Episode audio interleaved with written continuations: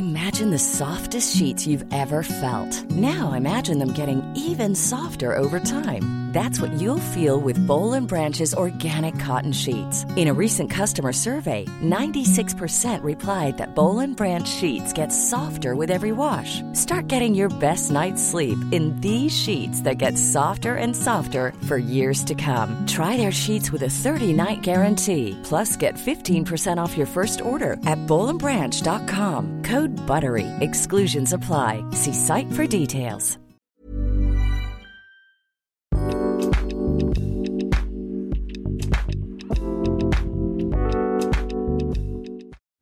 Hola, ¿qué tal? Bienvenidos a un Cat Weekly más. En esta ocasión me encuentro con Daniela Barrera. y Adrián Guzmán al micrófono. Hoy estamos en Twitch en vivo. Para los que están en YouTube, vayan a Twitch. Cada viernes intentaremos ser puntuales a la una y media de la tarde. Cada viernes ahí nos pueden ver. Eh, y bueno, después del spam, hoy vamos a platicar sobre eh, ganar dinero rápido, como dice el título. El contenido actual del Internet, ¿nos sirve, no nos sirve? Eh, poquito la perspectiva de nosotros. También vamos a platicar un poquito sobre surfear la ola. ¿A qué nos referimos con esto? ¿no? El lanzarte con desconocimiento versus lanzarte con conocimiento, ¿no? Primero hablamos del primer tema que es eh, el contenido actual de Internet. Nos está, nos está sirviendo, digo, ahorita está muy de moda lo del juego del calamar, que tienen la reacción en el canal de YouTube. Sí, ahí están en Eh, ahí pueden ya nuestros verlo. comentarios, reflexión, o sea, lo que pensamos que se puede rescatar, porque creo que últimamente yo he visto que ha sido algo criticado y que creo que lo quieren retirar de la ¿Sí? plataforma por el conflicto que existe para los niños, adolescentes, sobre todo porque les llama pues el primer episodio de la muñeca, ¿no? Ajá. Y piensan que es algo para niños cuando realmente no. Sí, El yo ni tuve- al caso. Tuve la experiencia con mi hermanito, ¿no? Bueno, que realmente ya está rozando la, la adolescencia, ¿no? Pero, o sea, al final de cuentas creo que se sobreentiende que no es para niños, ¿no? Digo, o sea, son personas con problemas financieros, como ya lo dijimos en el episodio, que pues son arrastrados a esta, pues esta serie de eventos, ¿no? Pero Que- sí creo que cuando desconoces, por ejemplo, si no estás familiarizado con la plataforma de Netflix o no sé, que son papas de otras generaciones, por ejemplo, ¿no? O sea, dices, ay, pues son unos monitos de rojo, este, tienen estos símbolos que nada más es el círculo, el triángulo, que se parecen a los botones de, de un videojuego, y una muñeca, es como, pues ha de ser algo X. Es como no se ponen a pensar realmente qué hay dentro de los episodios. Y muchos niños o adolescentes o los que están en la pubertad, que no se me hace apropiado, es como puede que por ese desconocimiento digan, ah, pues es que es una serie como otro K-drama o algo así, no sé. Que igual tampoco es para niños en muchas ocasiones, ¿no? Exacto. Pero digo, hace, hace pensar mucho como el, el- ese tema, ¿no? Como de el contenido actual.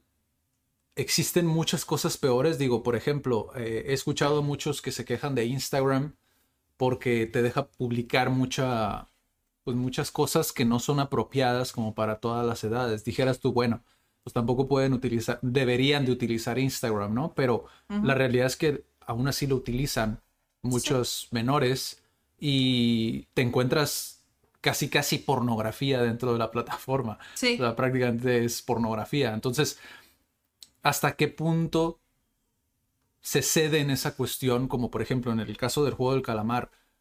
Al final es, creo que son series que te dejan un mensaje. Digo, para, a lo mejor no es para niños, para adultos, ¿no? En este caso, pero que traen un mensaje, tienen un trasfondo, un porqué, un propósito, ¿no? Que quieren cumplir un propósito.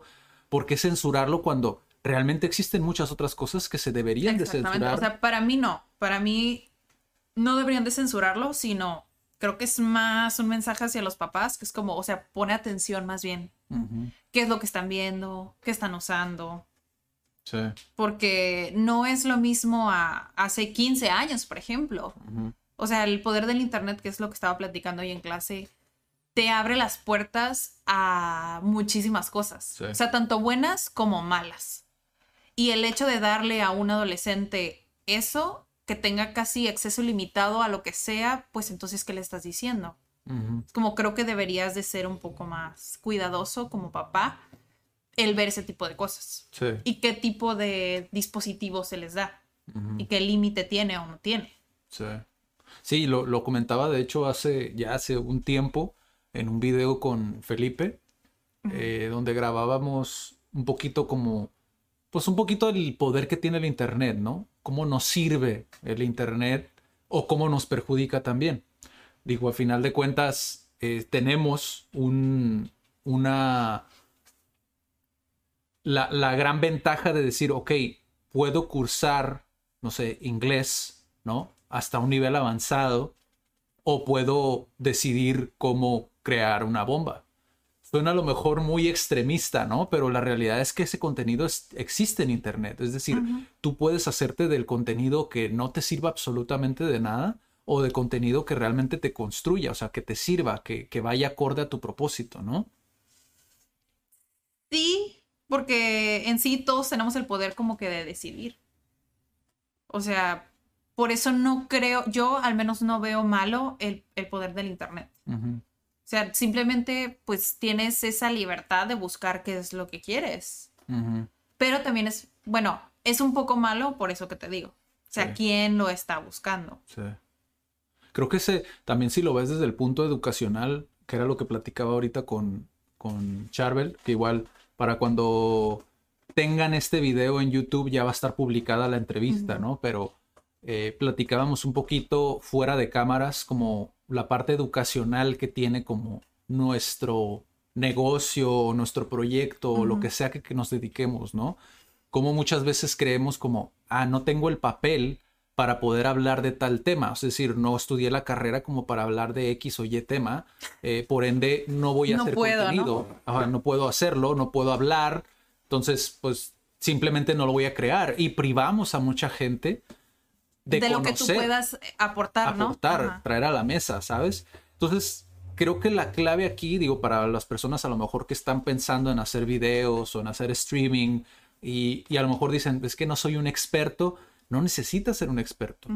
Si lo haces desde la, no solamente la buena intención, porque también ese es un error muy común, ¿no? Es como, ah, es que yo lo hago con todas las buenas intenciones. No, a veces esas buenas intenciones guiadas por ignorancia, pues no terminan muy bien, ¿no? Sí.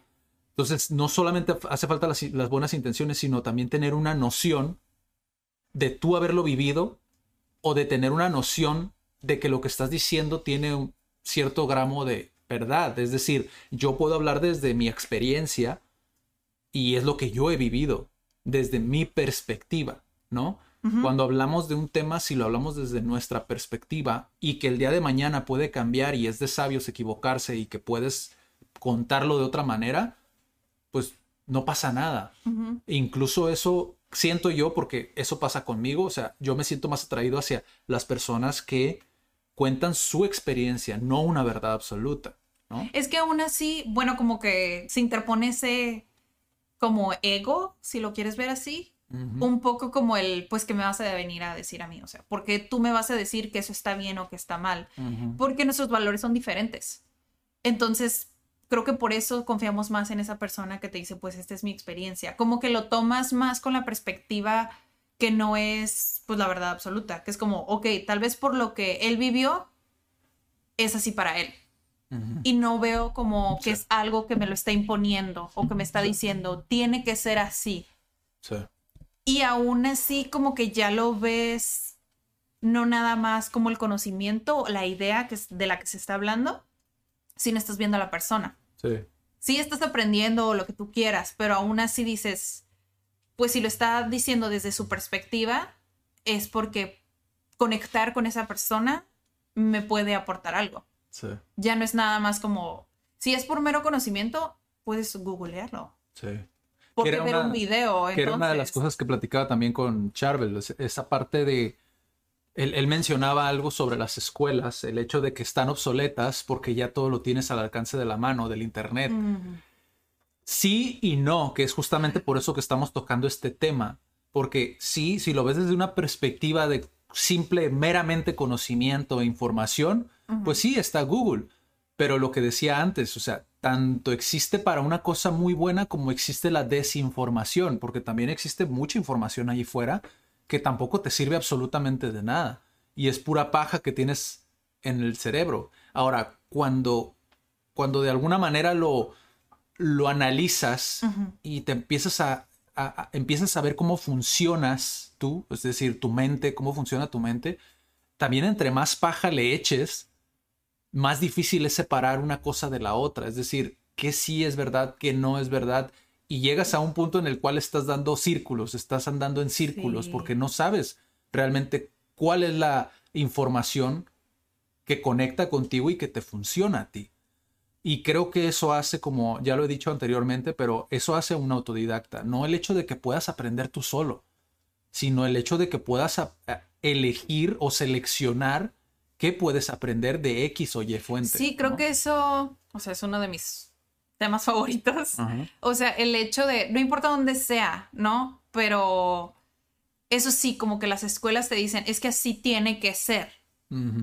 Y aunque sean personas a las que aunque sean personas o profesores que están enseñando, no te lo plantean de esa forma. Te lo plantean como, es que así dice el libro y es que así es. Como que no le ponen esa conexión con ellos mismos de, ah, es que aquí dice que esto va así y así, pero yo lo he analizado de esta forma y para mí tiene lógica de esta manera. Tal vez tú, tal vez resuena contigo y tal vez tú piensas así o no pero es como, como que falta integrar esa parte humana, aunque sean profesores, siguen siendo personas que enseñan. Sí. Pero integrar esa experiencia, como que siento que no lo plantean así por lo mismo, porque el profesor se va a ver como un igual, porque el profesor se tiene que ver en una jerarquía, es como cuando puedes hacerlo completamente diferente, que es creo que lo que hacen los streamers, conectas realmente con esa persona y no hay una jerarquía, es como, esta es mi experiencia, esto es lo que sé, y si puedes aprender con eso, cool. Pero en las escuelas es como, es que esto tienes que aprenderte. Ah, pero si lo cuestionas, ah, no, entonces ya te, te reportan, te expulsan, es como, no, si no haces lo que te decimos aquí, pues cuando debería de ser todo lo contrario, o sea, en sí, entre comillas, lo pseudo escuela en, en cómo empezamos a creando el conocimiento eran simplemente filósofos. Es como lo que hacemos ahorita. No estoy diciendo que soy una filósofa, pero el hecho de rebotar ideas, eso era ir a la escuela. Sí, de tener el hacerte, El hacerte pensar y de ir creando un criterio, eso era ir a la escuela. Aprender a hacer preguntas, ¿no? Pero pasa. Se acaba la Segunda Guerra Mundial, es como, oye, necesitamos levantar la industria. ¿Qué hacemos? no, pues escolarizo así, esto es lo que quiero que aprendan y que no piensen diferente. Esto es lo que quiero que, que decidan, entre comillas, por ellos mismos. Que ellos crean que están decidiendo ir a una fábrica a trabajar. Sí, te pinto todo como todo el contexto así bien bonito para que decidas por tu cuenta, en teoría, que esa es la vida que quieres vivir, ¿no? Que es como... Ajá. O sea, ¿en serio? Ah, ¿Qué tan diferente es eso del comunismo? Ir intensa. No, pero sí un poco, o sea, el moldear las mentes para que terminen y vayan a, a donde yo quiero que vayan. Sí. Cuando la educación, no la escuela, pero pues en sí, las escuelas son los edificios donde ya tiene la educación de alguna manera escolarizada, no debería de ser así. Sí. O sea, la educación tiene que ser aprendizaje, no tiene que ser algo como mecánico. Sí tiene que ser algo que fluya, porque a fin de cuentas, por algo hacemos las cosas. Y es que también eso es lo, lo aburrido hasta cierto punto de la escuela, ¿no? Porque yo me acuerdo, por ejemplo, cuando estaba en la secundaria, es como, creo que fue la etapa que más conflicto me, me, me, ocasionó, porque era cuando empezaba como a, a querer como explorar otra cosa, ¿no? fui aplicado hasta la secundaria, hasta que un día la profesora de español, eh, enfrente de todos me quiso corregir, ¿no? Diciéndome que no, que es una, eso no se debe de hacer. No me explicó por qué, solamente me dijo que era una aberración lo que había hecho. Me lo dijo como tres veces hasta que yo dije, no lo voy a hacer. Y desde ese día yo dije, ¿sabes qué? Ya no voy a dar ese 100%.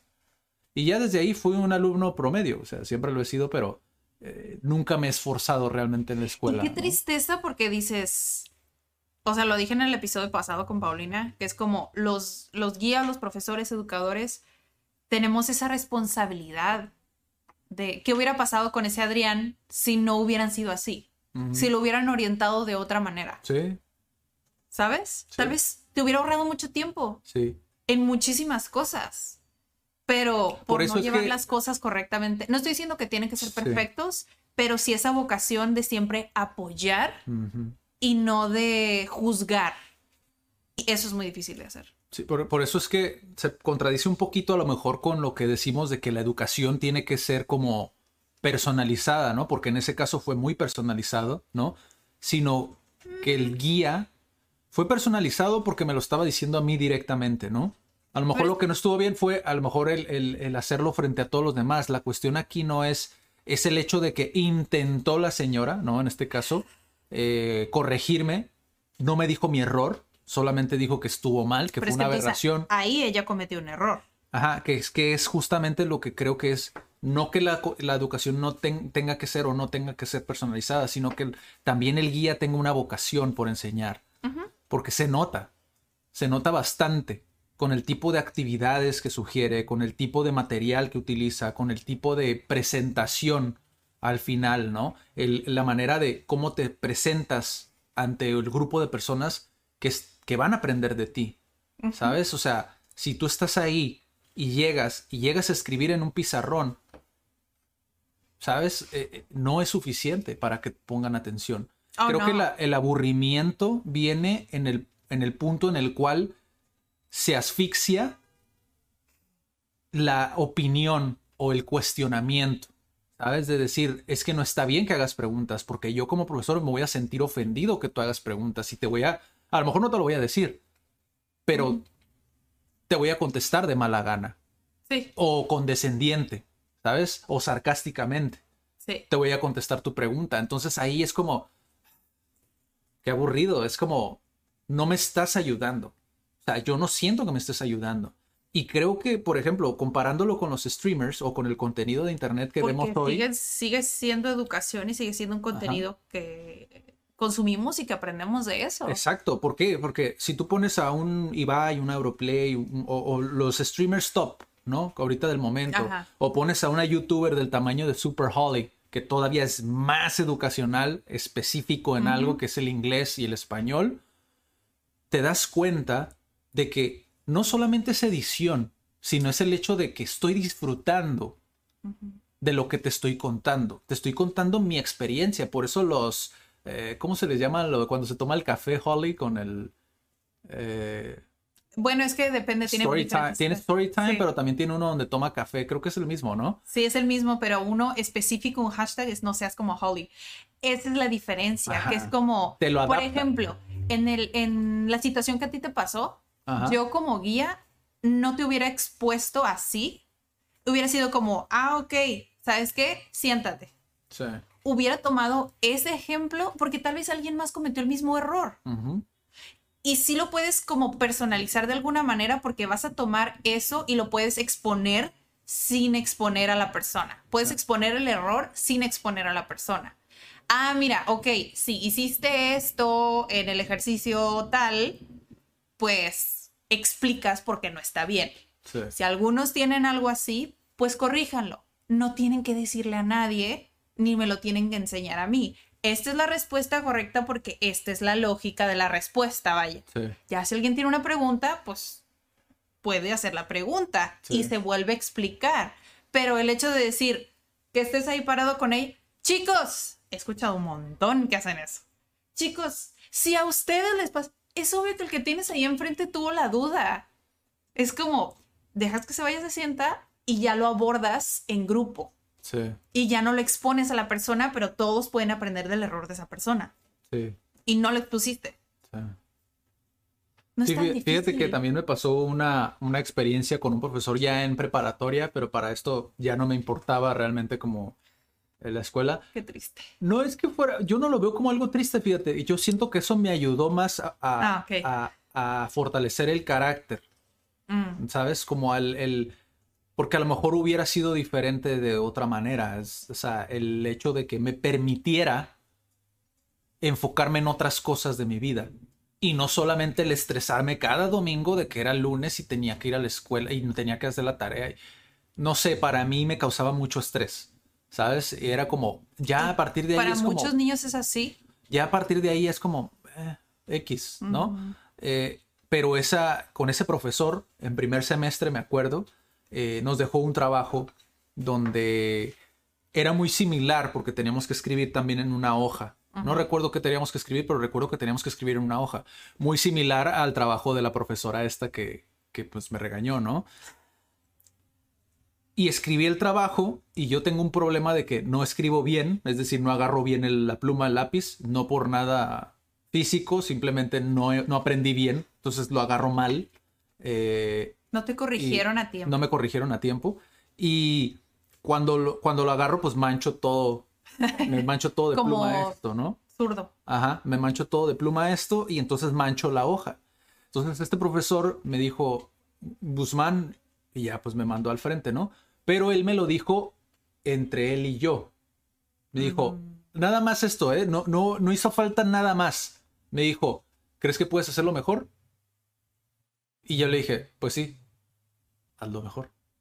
Y ya, fue todo lo que bastó. Y ese profesor, me acuerdo más de las cosas que me enseñó ese profesor que lo que aprendí con la otra Y en este momento fue personalizado y no te tomó tanto tiempo porque sé, es lo que te decía, muchos profesores se quejan de que tienen 30 niños en un salón de clase o es como, hay pequeñas cosas que puedes hacer diferente. Tal vez en un día no vas a acabar con todos, pero si te tomas un momento de conocer un poco a cada uno, puedes lograr hacer algo diferente. Tal vez en todo el año sí les pudiste dedicar personalmente media hora a cada uno.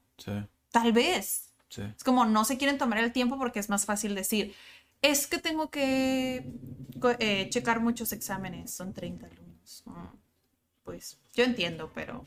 Sí, a mí, a mí me impacta... puedes hacer diferente. A mí me impacta mucho, como volviendo otra vez a los, a los streamers, cómo lo hacen, el hecho de cómo congenias en un escenario donde tú no ganas nada, porque a final de cuentas el streamer sí gana de que lo veas, ¿no? Gana por tu suscripción, etcétera, o los bits, o lo que sea, ¿no? Gana por medio de eso, sí, sí gana sobre eso, pero como lo está haciendo a través de una manera que a ti te interesa, volviendo al tema de la semana pasada, ¿no? Lo está haciendo a través de un videojuego, de lo que a ti te interesa, tú te enganchas al videojuego y por consecuencia dices, ah, este camarada es botana, ¿no? O sea, agarro cura, me río, me gusta, me llama la atención, pongo atención a lo que está diciendo, ¿no? Eh, se me hace muy interesante ese efecto de atraer como por medio de un, un interés, a final de cuentas, sigue siendo un interés. Pues es que eso es lo que se debería de hacer también como profesores, o sea, tienes que a veces hacer de todo para captar su atención, porque no estamos acostumbrados, que sí se puede lograr, o sea, el hecho de tener atención en un periodo muy largo, sí se puede, pero necesitas entrenar la mente. Y cuando no tienes eso, cuando estás del otro lado para enseñar, es como, pues necesitas entretenerlos. Con lo que sea que tengas que hacer, con juegos, con dinámicas donde tú veas que sí conectan. Y supongo que por eso los streamers son lo que son. Es como conectas con intereses de las personas y no por eso es algo malo. No por eso tiene que estar peleado con una educación tradicional, entre comillas. ¿Sabes lo interesante de esa forma de interactuar como con con la audiencia que llegan a un punto en el cual me relaciono tanto contigo y te estoy escuchando tanto y te me haces tan botana porque desde de, digamos que de excusa estuvo el videojuego, ¿no? Pero cuando ya llegas a un just chatting, que es solamente el streamer platicando sin ningún videojuego, siguen teniendo números, o sea, irreales, ¿sabes? Y solamente son ellos hablando.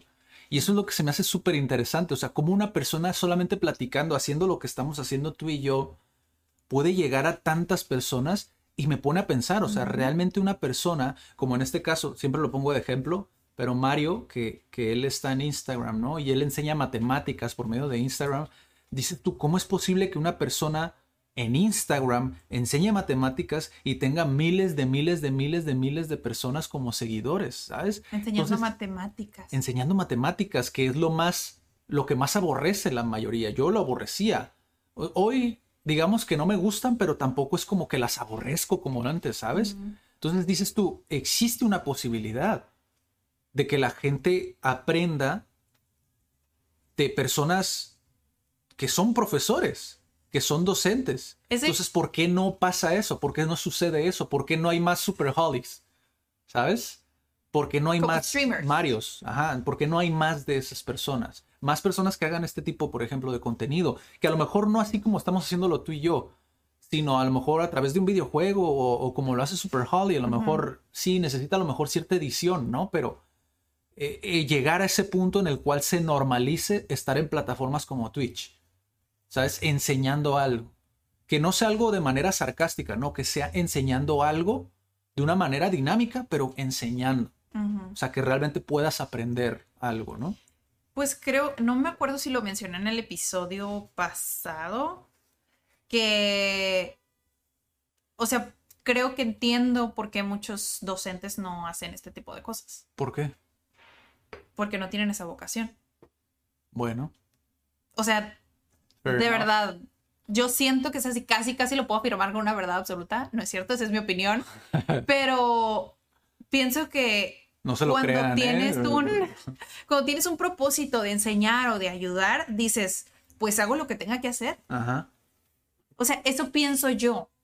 Pero como es tan cómodo, entre comillas, el enseñar, puedo irme a mi salón, me encierro, puedo hacerlo muy mal Sí, yo o tengo puedo hacerlo muy bien. ¿No? Entonces es súper cómodo el trabajo del profesor.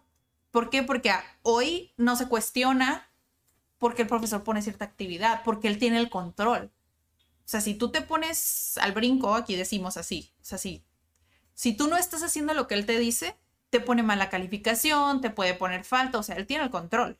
Entonces, por eso es que no cuestiona. Porque si alguien, un profesor que está haciendo mal su trabajo, no lo van a cuestionar. Es como, es más fácil eso y es súper cómodo. Por eso a veces digo, si realmente tienen vocación, nadie te está viendo, no tienes que seguir la currícula. Hazlo bien si tú piensas que eso no está bien. Sí. ¿Sabes? Puedes hacerlo súper bien, pero también lo puedes hacer súper mal. Están los profesores barco. Igual no van a venir a checarme. ¿Cuáles son los profesores barco? Digo, para los que están escuchando. que no Igual y yo entrego calificaciones, nada más les digo, escribo en el pizarrón, eh, vayan a la página 5 y me la entregan al final de la clase. ¿Qué hizo el profesor? Nada. Sí, una instrucción. Bueno, dio una instrucción, pero... O sea, ¿qué estás aprendiendo de Sí, esto? sí, sí, sí. Hay métodos donde sí dejas trabajo, que es aprendizaje por proyectos, donde ellos solo, pero tú ya lo tienes calculado, pues. Es como, mira, esta actividad, si yo se las dejo que la hagan así, tal vez ellos van a aprender esto y esto y esto y esto, si los dejo solos. Sí se puede, es posible, ¿ok? Pero son muy pocas las, las personas que pueden llevarlo a cabo. Es que también, también existe esta otra parte, bueno, me pongo en el, en el papel de un docente, ¿no? También esta otra parte donde puedes llegar a sentirte expuesto en cuestión de, a lo mejor no, el síndrome del impostor otra vez, ¿no? El, a lo mejor no sé lo suficiente y me voy a ver mal si enseño, porque Sí, es una realidad, ¿eh? Y lo he visto en muchos grupos de profesores donde publica alguien algo y qué es lo primero que hace el, el profesor lo todo o el don perfecto, ¿no? Va y pone, se escribe así, no así. Eres profesor. es que es una como un círculo de nunca acabar. Sí. O sea, el profesor se pone en el pedestal de yo lo sé todo y tú te callas, pero al mismo tiempo él nos está dando la oportunidad de equivocarse. Entonces tiene que sufrir en silencio porque pues, no se puede equivocar. Pero ¿qué pasa cuando los pones en el mismo plano? Yo nada más te estoy ayudando y yo te digo que yo no lo sé todo y que me puedo equivocar así como tú te equivocas. Entonces sí existe ese como que flujo y no importa si me cuestionas. Si me cuestionas, pues cuestióname porque está bien o está mal Sí. y no pasa nada. Y esa es la diferencia. Si tienen vocación y si tienen esa mentalidad de un profesor se puede equivocar, hacemos esto. Sí. Simplemente. Sí.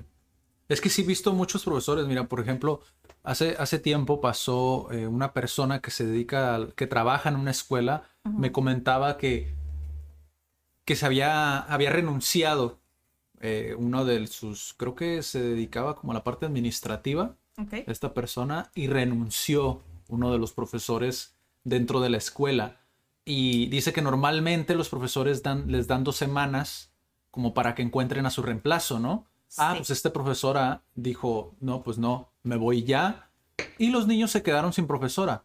Ajá. Esta persona lo que me comentaba, su postura era, o sea, entiendo que lo hagas en otro trabajo, pero aquí estás lidiando con niños, ¿por qué los dejas solos? Sí. Están pasando por un proceso, chalala, y luego de repente le quitas a su profesora. ¿Tú cómo ves esa perspectiva? Porque te, te digo la mía, o sea, si lo hace cualquier persona en cualquier trabajo y en este trabajo no se siente cómoda porque no se ve respetada su opinión o lo que sea, ¿está realmente mal? O sea, está tan mal que diga, no, pues, ¿sabes qué? O sea, tú todavía quieres que te dé tiempo cuando tú no me respetas a mí, cuando no respetas mi tiempo o, o lo que sea. O sea, cuando el, el- el- el docente no lo están respetando, por ejemplo, el directivo no, Ajá, no está llevando bien su liderazgo, ajá, por ejemplo. exacto. Ajá. Mm. Entonces, ¿por qué yo te tengo que hacer el paro a ti si tú no me estás apoyando? Si tú no me estás ayudando. O sea, y se ha sabido en muchas escuelas donde la verdad también muchos directivos es como, ah, pues solamente por la feria, ¿no? Ajá. Por el dinero lo que sea. Obvio, no todo es blanco y negro, No. pero, pero, casos. o sea, por ejemplo, en mi caso, eh, yo estaba en una escuela y estaba buscando entrar a otra escuela, pero el ciclo ya había empezado. Y yo les pregunté para cuándo necesitarían mi apoyo y me dijeron, es que ya, el lunes, faltaban como cuatro días. Y yo les dije, "Eh, pues no es algo que yo haría, no puedo dejar lo que tengo de ya, nada más porque sí. Entonces les dije, primero, ¿saben qué? Déjenme acercarme con la directora de donde estoy ahora y preguntarle si es viable o cuánto tiempo necesitaría conseguir un reemplazo. O sea, yo fui flexible en los dos, fui honesta en el nuevo y con, con, con el El actual, ¿no? Ajá. Y me dijo, oye, no, ¿sabes qué? O sea, yo necesité un mínimo dos semanas. Y yo les dije, ok, yo, yo, yo entiendo que necesitas dos semanas, pero ellos me ocupan tal día, ¿no? Y me volví a insistir como, ¿sabes qué? Es que si ocupo mínimo dos semanas. Está bien. Mi decisión fue a la nueva escuela decirle, ¿sabes qué? Yo ya lo platiqué acá, este, no me pueden dejar ir y no quiero dejarlos. Entonces, pues, sorry, no voy a empezar ciclo con ustedes. Entonces me quedé ahí otro semestre. Pero yo personalmente, porque yo no quería, pues, yo entiendo lo que es ser un líder y el hecho de tener varios grupos sin profesores, como, Sí, o sea, ¿qué haces como directivo? un caos, ¿no? Y otra cosa es los chavos, ¿qué onda con los, con los, con mis alumnos? ¿Sabes? ¿Qué van a hacer en ese tiempo? Igual a ellos no les interesaba, pero a mí sí me interesaba el compromiso que yo tenía con ellos. Esa es una situación, ¿no? Pero ¿qué pasa si hubiera tenido varias semanas donde la directora es así como que medio... Ahí yo sí me hubiera ido casi casi de un día para otro, pero hubiera hablado con los alumnos. O sea, decirles tal cual, ¿saben qué? No me siento cómoda aquí, yo tengo un compromiso con ustedes, pero, o sea, primero soy yo, entonces necesito finalizar mi ciclo con ustedes ya, pero hacérselo saber. Que sí fue, lo hice, de hecho, antes de eso, estaba en una escuela también. Y sí me solicitaron así de un día para otro. Hiring for your small business? If you're not looking for professionals on LinkedIn, you're looking in the wrong place. That's like looking for your car keys in a fish tank. LinkedIn helps you hire professionals you can't find anywhere else, even those who aren't actively searching for a new job but might be open to the perfect role. In a given month, over 70% of LinkedIn users don't even visit other leading job sites. So start looking in the right place. With LinkedIn, you can hire professionals like a professional. Post your free job on linkedin.com/people slash people today. Millions of people have lost weight with personalized plans from Noom, like Evan, who can't stand salads and still lost 50 pounds. Salads, generally, for most people, are the easy button, right? For me, that wasn't an option. I never really was a salad guy. That's just not who I am. But Noom worked for me. Get your personalized plan today at Noom.com. Real Noom user compensated to provide their story. In four weeks, the typical Noom user can expect to lose one to two pounds per week. Individual results may vary. Y creo que por eso no lo hice esta, esa vez. O sea, la, la primera vez que yo me salí de un día para otro, sí fue de un día para otro, como la misma semana, pero sí me tomé el tiempo de hablar con ellos. Y yo les dije, no, la verdad, este, me están dando esta oportunidad y es una oportunidad para crecer y no la puedo dejar pasar. Y fue súper cool porque ellos entendieron.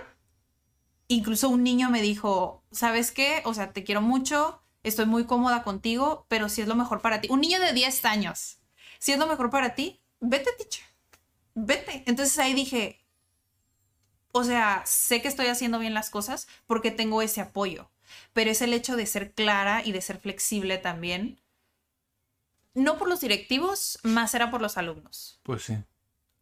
O sea, en ese aspecto, si es que los directivos no estaban como en buen trato conmigo. Sí. Pero no, o sea, de un día para otro dejarles. Sí, es que pasa mucho con las escuelas, ¿no? Volvemos a, a esa Se parte me hace de... súper mal el hecho de que te vayas sin explicarle a uno. Creo que nos... O a las personas, o sea, son personas. Creo que nos privamos mucho de, de tener muy buen contenido educacional como tal en internet por ese miedo, pues, a el estar cómodo también. Creo que el confort es algo que está como muy, muy presente, como el, el no querer aventarte, porque hay muchos que tienen la- las habilidades para hacer videos. Pues sí, puede ser también eso, esa parte de que sí tienen la vocación, este, no les importa equivocarse, pero por lo mismo, pues sí tienen el síndrome del impostor. Sí, y Puede y- ser eso. Y, y hay algunos que creen que es como, no, es que cómo voy a, yo cómo voy a educar gratis, cómo voy a regalar mi trabajo, ¿no? Creo que también es algo que está muy presente como en el hacer contenido para internet.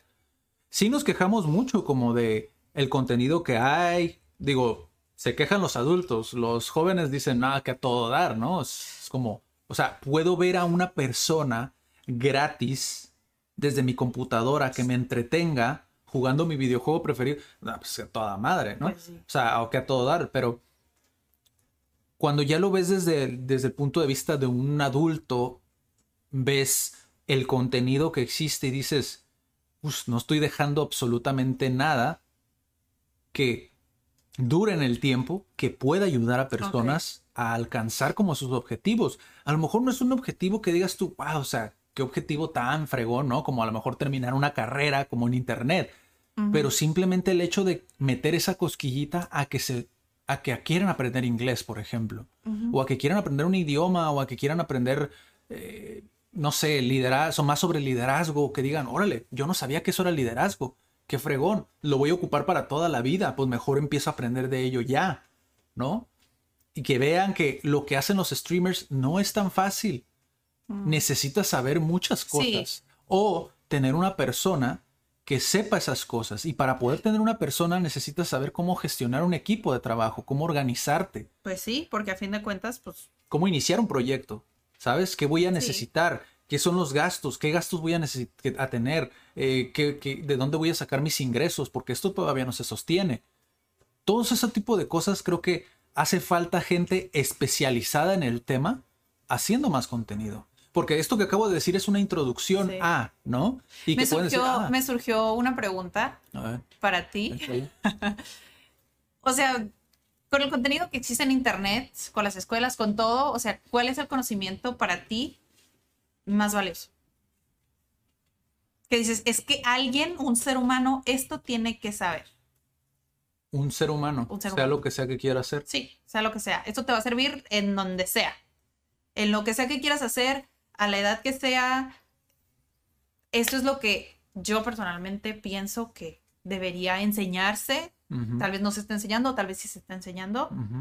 O que si, ah, si no se está enseñando, que deberías buscarlo en internet. En una utopía. En una utopía. En una utopía Para ti. diría que temas de desarrollo personal como liderazgo, inteligencia emocional, eh, e incluso también cómo, cómo saber organizarte, ¿no? Eh, el ser organizado, como ese tipo de temas dentro que siguen siendo parte del desarrollo personal. Ajá. Quizá a lo mejor también sobre salud mental, como lo importante que es como mantenerte saludable mentalmente. Pero en el mundo en el que vivimos actualmente, digo, eso es importante y sí, todas las personas deberían de saberlo, pero en el mundo actual, lo que ocasiona muchas veces que no estemos bien mentalmente o que no tengamos una inteligencia emocional es no cubrir nuestras necesidades básicas, que lo platicábamos en la mañana, ¿no? Entonces creo que me iría más por la cuestión de finanzas personales. Ya, Ese yo tipo de- lo tenía en mente. ese tipo de contenido creo que hace falta mucho, sobre todo referentes o personas que realmente sean constantes con ese contenido. Porque lo que sucede muchas veces es que hay tantos videos regados por ahí que no tienen una secuencia o no te canalizan como a algo en específico o a alguien en específico que te pierdes. Es como ves el video y ves un montón de conceptos y dices tú, ok, ¿qué sigue? ¿Video 2? Ah, no hay video 2. Mm, Y ya me quedé aquí volando. Y es como vuelves otra vez, vuelves a ver los mismos conceptos, pero ya te aburriste. O ya te aburres. Más sobre todo si tienes el spam de atención como más corto, ¿no? Es como eh, el, el concentrarse en tres cosas principalmente. Que personas indaguen realmente en esas tres cosas.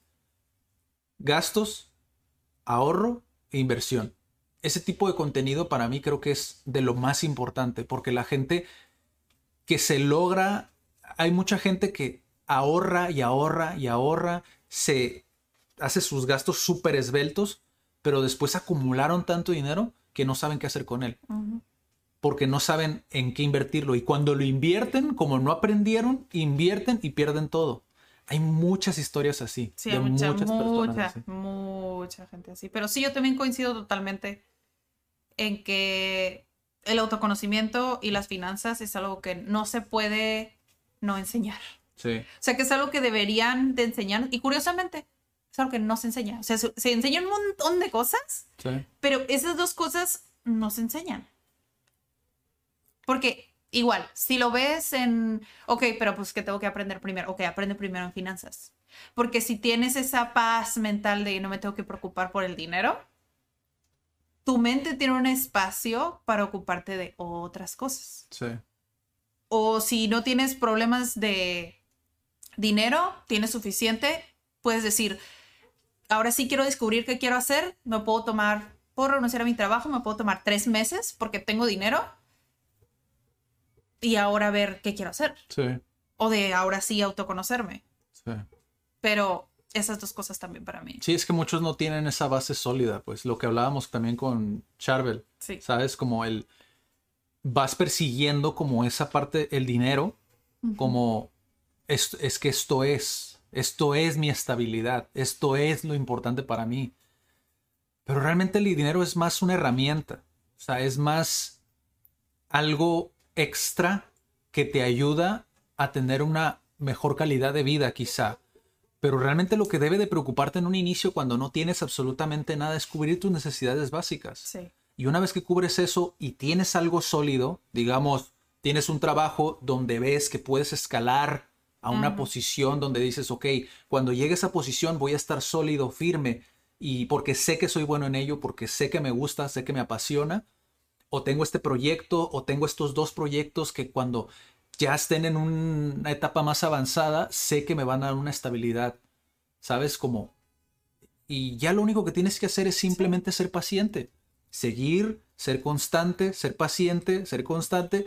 Y cuando tengas esa estabilidad, puedes ahora sí preocuparte por el, ok, tengo la estabilidad, ¿qué quiero hacer con mi vida? Porque eso es algo que, por ejemplo, él tiene muy claro, el sentido de, yo no me quiero encasillar solamente en ser un cocinero toda mi vida. Ujú. Soy mucho más que eso. Sí. Entonces, si eres mucho más que eso, es como empieza a probar cosas. Es la única manera en la que vas a saberlo. Eh, es el eh, Rey Dalio, que ya lo he mencionado también en otros videos. Rey Dalio lo, lo mencionaba en una entrevista también que le hicieron. Para los que no saben quién es Rey Dalio, es un, un inversor, eh, tiene empresas también, eh, invierte en la bolsa y también creo que en Forex, no estoy seguro si en Forex, pero en la bolsa sí sé que eso es correcto. Él lo mencionaba, eh, decía, las personas más exitosas del mundo tienen una cosa en común. Saben lo que saben y saben lo que no saben. Entonces, si sabes lo que no sabes, tienes todas las de ganar. ¿Por qué? Porque sabes que debes de probar, que debes de aprender más y así, ir poco a poco. Suena muy fácil porque uno ya está contaminado de lo que sabe, ¿no?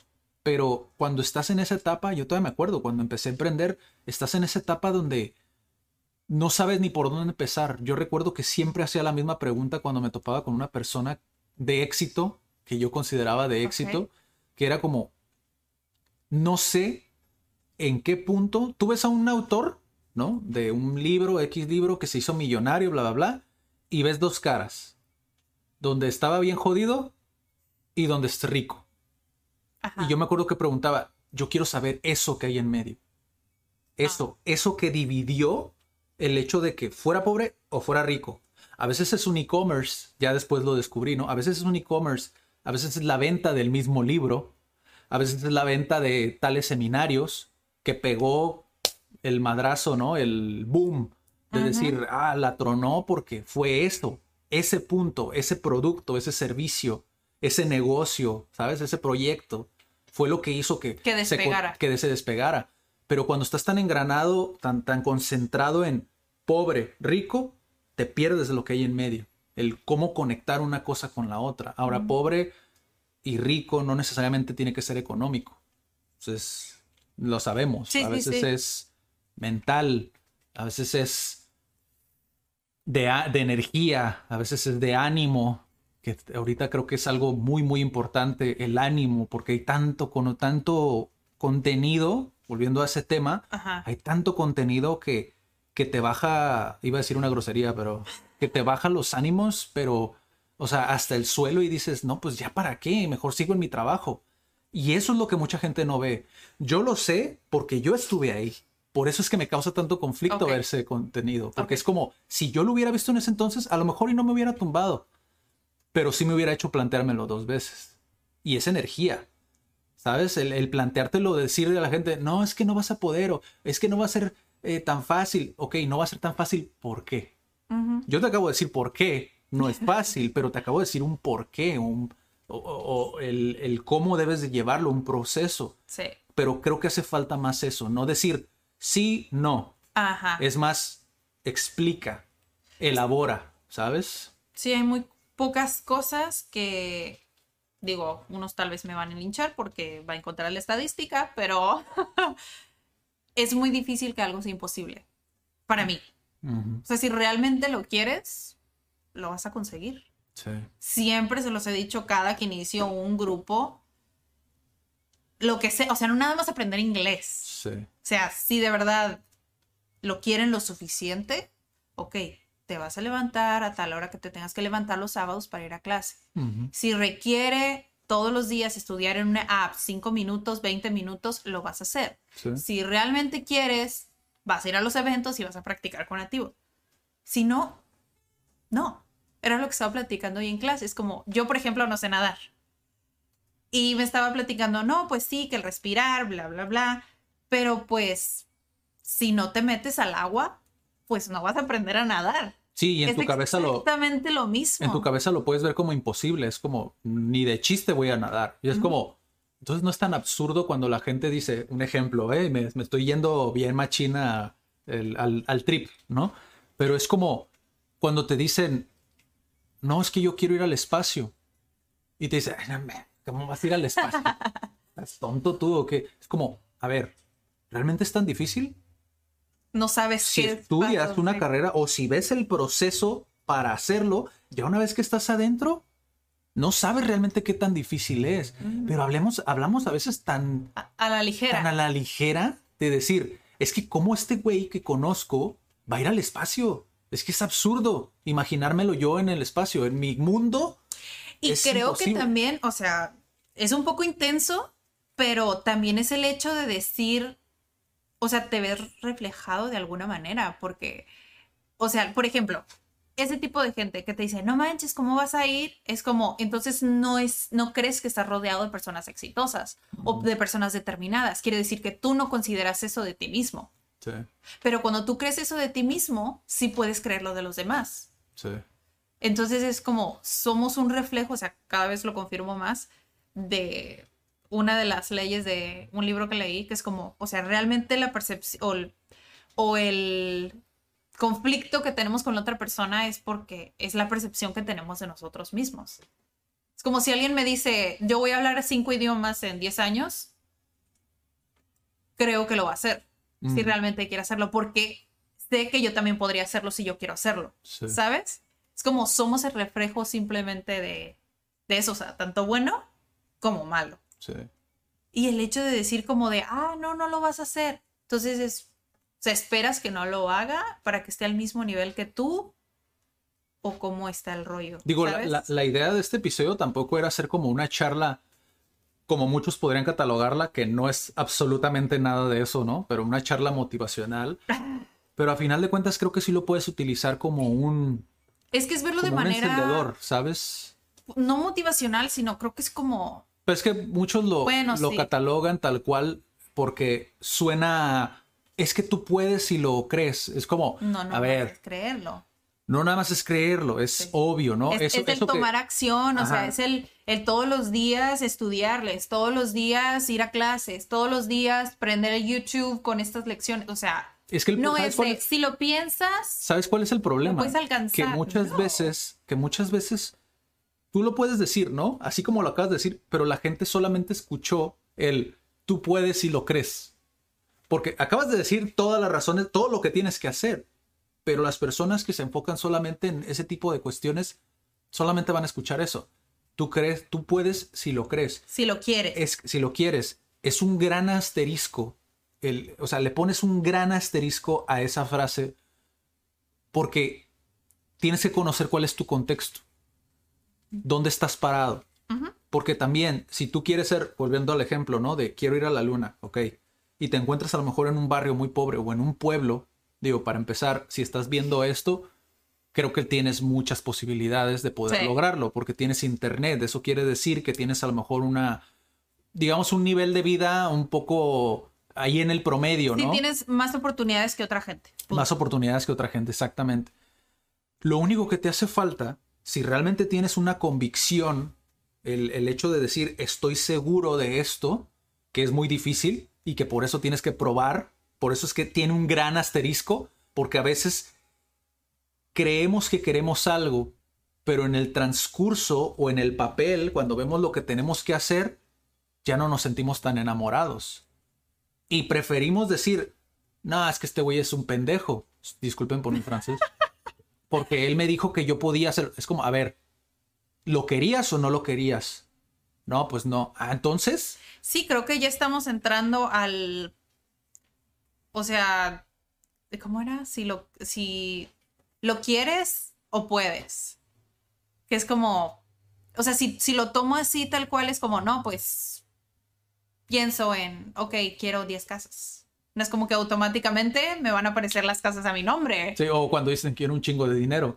O sea, No, No. o sea, tienes que ser específico. De hecho, un libro que yo les recomiendo mucho, que también ya lo hemos platicado antes, que es Se piense y hágase rico. No lo juzguen por el nombre, No. denle una oportunidad. sí. Pero una de las cosas que viene en ese libro es justamente a saber definir lo que quieres.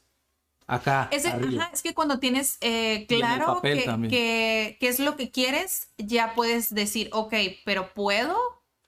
Es como, ok, yo quiero 10 casas. Ok, pero ¿puedo tener las 10 casas? No, pues no me alcanza el dinero que tengo. Es como, ok, pero si realmente quiero las casas, ok, tal vez tengo que hacer punto uno.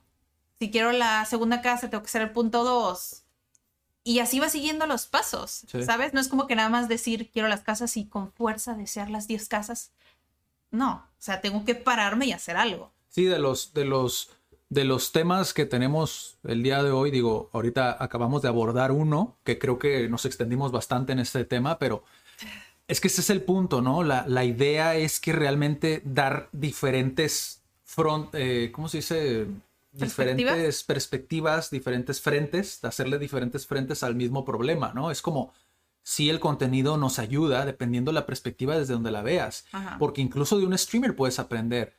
También puedes aprender lo malo. Creo que del contenido práctico que hace falta más también es cómo hacer streamings. Eh, de una manera que la gente lo pueda entender de buenas a primeras, porque a pesar de todo el contenido que existe, mucha gente no le da la oportunidad porque resulta muy técnico para muchas personas, el adentrarse a ese mundo. Que vuelvo a lo mismo, si realmente te interesa, lo vas a ver, ¿no? Pero para la gente que está desengañándose, digámoslo ahí, dejémoslo ahí, ¿no? Como la gente que está desengañándose, necesita tener un contenido más ad hoc, ¿no? Eh, intentamos hacerlo nosotros, de hecho, con estos videos, porque hay mucha gente que dice, wow, no lo había visto así, como lo, la historia que conté la semana pasada de la chica que quería aprender inglés y no se había dado cuenta, ¿no? Que leyendo los libros que estaba leyendo en inglés podía ser una manera. Entonces es como, es eso, el decir, ah, sí es cierto, no lo había visto desde esa perspectiva, ¿no? Sí. Y- Sí, o, o separarlo en, en pequeños pasos, porque, Ajá. pues no sé, el hecho de que la persona diga, oh, quiero un millón de pesos. Piensas, oh, es un montón de dinero, cuando voy a tener un millón de pesos? Pues sí, pero si te digo, ok, tienes que ahorrar tanto al día, tal vez dices, ah, pues no es mucho. Y te digo, ¿y en tanto tiempo tienes tu millón? ¿Lo vas a hacer? Puedes hacerlo. Sí. O sea, es posible. Sí. Sí, es, esa, es esa parte de eh, que igual, ya que lo llevaste a ese punto, ganar dinero rápido. ¿Cuál ha sido tu experiencia con eso? Ganar dinero rápido. Ganar dinero rápido, que es el, de hecho. Así el- nada más. Es el, eh, de hecho, era el, el tema del, del, del en vivo. De hecho, ya llevamos una hora aquí grabando y no hemos platicado del tema. Igual a lo mejor eh, lo podemos dejar para la próxima semana, ¿no? Eh, no, pero así un, digamos, una experiencia de tu parte Ganar dinero rápido. de ganar dinero rápido, así, así como lo escuchas. Yo tengo experiencias con esto, digo, eh, yo... Mira, para mí, honestamente, en el contexto en el que yo nací, cuando escuchas ganar dinero rápido, significa algo malo. Ok, Porque lo relacionan, no sé, con cosas como narcotráfico y todo lo que se ha relacionado con eso. ok. Dinero rápido. O en el contexto en el que dices, hoy alguien anda en malos pasos porque quería dinero rápido. O sea, en ese contexto yo lo he escuchado. Pero en internet, Ah, ok. en el mundo de internet, porque digo, es una, sí, sí, o sea, cuando lo llevas al mundo físico es una cosa, pero cuando lo ves en internet es algo que tú ves en todas partes. O sea, ahorita, por ejemplo, está con el Bitcoin.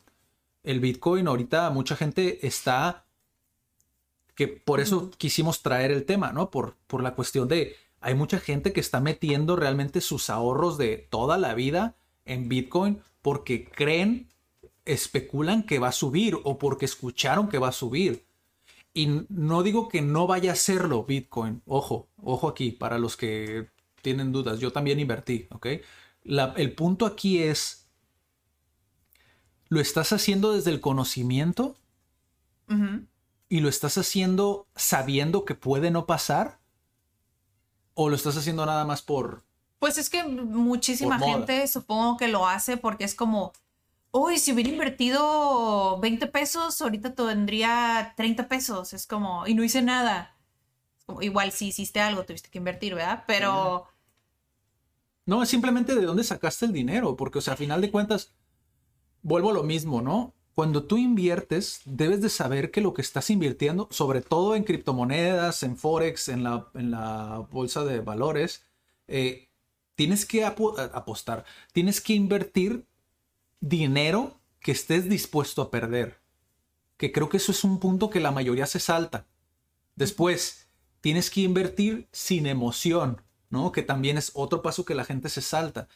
Tú no puedes estar de, ay, ya subió, ay, ya bajó, ay, ya subió, ay, ya bajó. Porque mentalmente, es, olvídate, o sea, te, te, te, al mes ya vas a estar enfermo. ajá, Si ese estás así, estrés, estrés innecesario. Entonces, creo que la gente a veces no sabe lo que conlleva invertir en algo que desconocen Ok, y que termina cobrándoles más factura. Por eso cuando hablamos de dinero rápido, tenemos que entender que nada es rápido. Sea, el dinero que, es- que, que- que- bueno, en teoría, ¿no?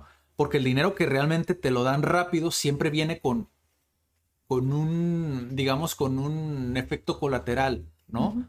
Puede ser a lo mejor el, eh, te va a costar mucho tiempo, de- de- que a final de cuentas va a salir a, a lo mismo, ¿no? Mucha energía, tu salud O a lo mejor sí, el, el- el impacto mental que pueda tener, ¿no? Sí, a eso te refieres como el hecho de estés dispuesto a perderlo porque es como, porque no le vas a depositar tu energía a no perderlo. Ujú, Si te refieres a eso, ¿no? Sí, No, pues es que la salud mental, para mí la salud mental siempre está primero que el dinero. sí. O sea, sí está bien invertir si quieres y qué bueno que te dé muchísimo, pero... Pero no apostaría una cantidad súper grande. ¿Tú realmente no has tenido experiencias así con anuncios de gana dinero rápido? No, Nunca. no, En internet. no. Yo me he metido a un montón de lugares así. No, es por eso te digo, o sea, cuando me dices así nada más, o sea, no tengo contexto alguno porque ni siquiera, o sea, soy de una familia en la que, oh, sí, voy a invertir en tal acción. Es como, mi contexto no es así, pues. No, pues tampoco el mío. Entonces, el hecho de... No, pero eh, es más como el en internet de un tiempo para acá, por ejemplo, te pongo en contexto, ¿no? Cuando yo estaba en la universidad, cuando salí de la universidad, yo duré todo un año sabático prácticamente, donde estaba luchando contra mi ser de que no sabía qué quería hacer, ¿no? Y me metí a muchas páginas en internet donde decían, ah, gana dinero con anuncios, o gana dinero eh, contestando es- encuestas, o gana dinero, eh, ¿cuál era el otro? Escribiendo reseñas y cosas así. O sea, me metí a muchas páginas de eso y me di cuenta cómo, o sea, cómo es como un bucle, ¿sabes? Una vez que entras no puedes salir. El hecho de decir, oye, estoy desperdiciando más tiempo buscando cómo ganar dinero rápido que trabajando en mis proyectos o en un trabajo donde, pues a lo mejor con ese tiempo, si lo hiciera a lo mejor como un hobby acá por el lado, pues me serviría más. Estoy aprendiendo cómo ganar dinero rápido mientras estoy trabajando, ¿no?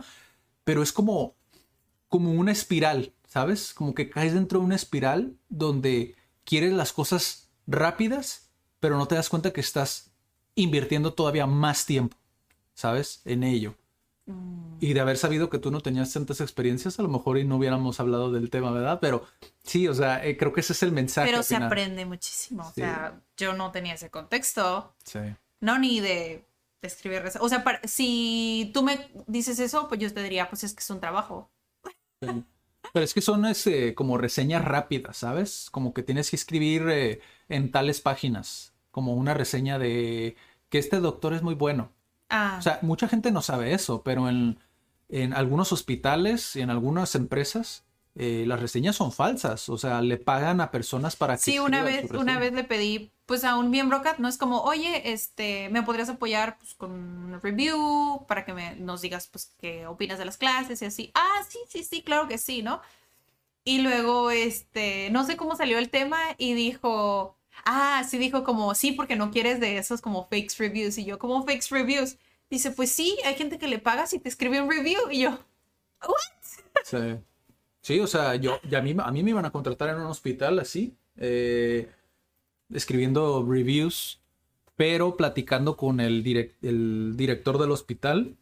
Él me dijo como, ¿cuáles son tus metas y todo eso? Y ya me conoció un poquito más y me dijo, no, dice, no, no pierdas tiempo No es dice, para con ti". este tipo de cosas. O sea, es como, es un trabajo como así de, pues de hobby de cierta manera, o sea, para gente que les gusta escribir, así, Nomás o- ver. o, que necesitan dinero extra, la Ah. realidad, es, es más como un, ajá, sí, como un... dinero extra. Sí, dinero extra. Y honestamente muchas veces subestimamos el tiempo que nos toma como el dinero rápido. A mí me tomó un año prácticamente de mi vida dentro de una red de mercadeo donde te prometían el dinero rápido. Ah, esa es otra. Bueno, creo que es la única en el que tuve contexto del dinero, entre comillas, rápido. Sí, es, es como métete y vas a ganar dinero rápido, pero tienes que invertir. Tienes que invertir dinero, Tienes tienes que que invertir invertir, tiempo y tienes que... Y realmente no es dinero inmediato. O sea, hay personas, por ejemplo, dentro de la que yo había entrado, el, uno de los fregones, eh, el, su primer año estuvo sin generar absolutamente nada. Y fue uno de los primeros. Uh, O sea, y estuvo sin generar absolutamente nada el primer año. Entonces dices tú, No fue tan realmente- rápido. Realmente no es dinero rápido, es un trabajo, es un emprendimiento, es un proyecto, te toma el mismo tiempo. Eh, hace tiempo platicaba con una persona que me decía, es que mucha gente se quiere saltar el proceso, pero si se saltan el proceso, que les toma el llegar a generar ese dinero de manera como debe de ser, es decir, del paso 1 se quieren saltar al paso 10. Entonces eso termina por joderte en algún punto. O sea, termina por Pues sí es que tiene sentido. meterte una zancadilla, ¿sabes? Y te caes otra vez hasta el paso 1. Entonces, para los que están buscando dinero rápido, no les recomendamos que, que se metan a este tipo de negocios a menos que, estén, que quieran aprender. Yo siempre lo digo, o sea, si quieres aprender cómo funciona, por ejemplo, hacer networking, conocer personas, todo eso, métete una red de mercadeo que sepas que te va a costar. O sea, no es gratis, ¿sabes? Tienes que pagar una mensualidad y luego un reconsumo posiblemente. Pero si tú te metes, pagas 300 dólares, en ocasiones eso es, Wow. eh, pagas 300 dólares, conoces gente. Digo, si a lo mejor no eres muy sociable. Así de mejor vayan a los eventos Cat Live. También este, busca networking. Si quieren hacer networking. Es que es diferente. Pero sí es diferente. La cultura es diferente, porque, o sea, sí, mucha de esa cultura puede llegar a ser tóxica, sí. ¿Por qué? Porque te están queriendo lavar el coco y te quieren enseñar a manipular. Pero si eres consciente de lo que te estás metiendo, puedes conocer gente buena. O ajá, depende del, del, del círculo, depende incluso de la empresa, o sea, porque hay muchas, muchas. Por ejemplo, Herbalife se ha mantenido. Hay gente que vende el producto, o sea, que vende Herbalife. Ah, por ejemplo, esta una persona de Swiss Just, que creo lo estoy pronunciando mal, posiblemente me colgaría, ¿no? Pero eh, venden el producto como tal. Es decir, no nada más se trata de reclutar. Si tú buscas una red de mercadeo que tenga producto, puedes vender producto, puedes vender, puedes volverte un vendedor y a la vez hacer networking con otras personas.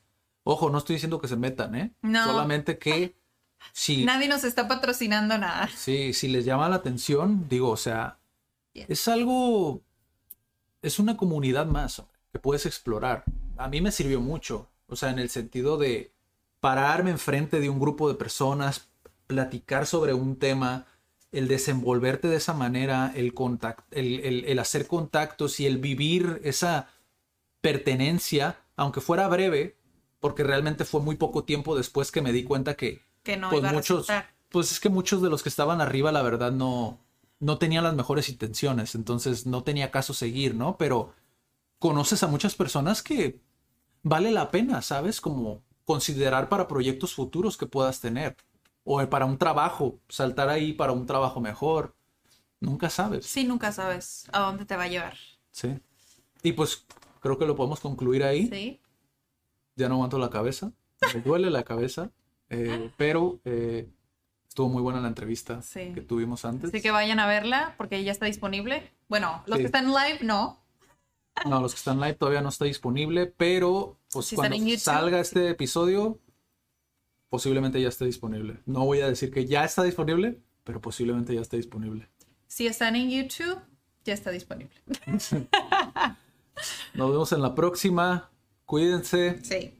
Gracias a los que vayan a ver el stream, ¿no? Porque se queda grabado también en Twitch. Ah, sí es cierto. Entonces, para los que vean la repetición, Nos vemos los viernes. nos vemos los viernes en vivo. Traigan sus dudas y hasta la próxima. Ciao. Bye.